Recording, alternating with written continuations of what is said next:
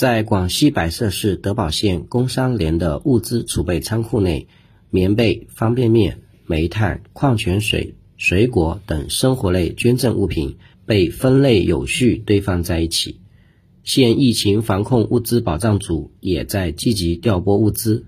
帐篷、酒精、口罩、消毒液、橡胶手套等防护防疫物资还在源源不断补给。广西百色市德保县应急管理局副局长秦恩广：到现在为止，各乡镇各疫情点呃申请的那个护士应急护士调出，我们已经按要求进行调拨。从四号到现在，我们调拨了帐篷、棉被、毛毯等护士，呃三千多件套。各个乡镇及疫情防控点，我们已经完成了调拨。现在我们也积极的向上级部门对接，来及时补充我们德保县的应急护士。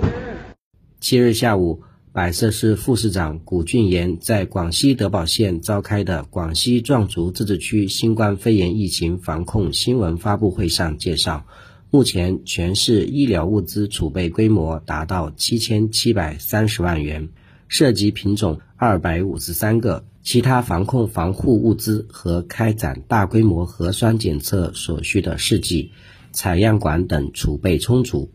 百色市副市长古俊言：我们储备了应急成品粮五百四十吨，储备粮七点八一万吨，生猪存栏四十九点九万头，每天可上市销售一千头以上，牛羊存栏。四点五一万头，国情存栏一千二百七十六万可以正常供应三个月以上。水产品三百六十六点九万吨，蔬菜在田面积十七点六万亩，日产大样五千零三十四吨，完全有能力保障全市常住人口的基本生活需求。